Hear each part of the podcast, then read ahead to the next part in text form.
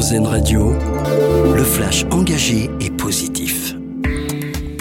100 euros et deux billets pour les épreuves. Voilà ce que propose le gouvernement aux étudiants qui seraient obligés de laisser leur logement Crous pendant les Jeux Olympiques de Paris.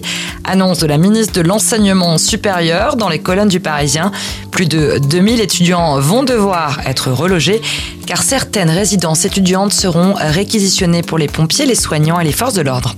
54 tonnes d'aide humanitaire envoyées par la France vers Gaza. Le Quai d'Orsay l'a annoncé hier soir. Le chargement destiné au croissant rouge égyptien partira en avion demain. Le navire humanitaire français Le Tonnerre lui aussi est en route, parti hier depuis Toulon. Il achemine du matériel militaire, humanitaire et des médicaments. Il a aussi à bord un véritable hôpital avec deux blocs opératoires.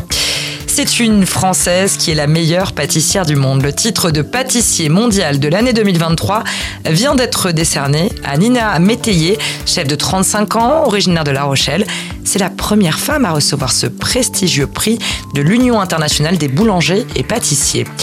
Et c'est un des plus prestigieux festivals de bande dessinée. Le Quai des Bulles ouvre ses portes à Saint-Malo aujourd'hui. Vous pourrez notamment croiser Zep et son héros Titeuf qui fête ses 30 ans cette année. Le dessinateur est mis à l'honneur avec Titeuf de A à Z à travers des planches et des illustrations originales ainsi que des objets insolites et des jeux vidéo et même des inédits de la dernière BD parue à la rentrée. Notre dossier solution. Connaissez-vous le congé solidaire? Le Monde.fr s'est penché sur la question.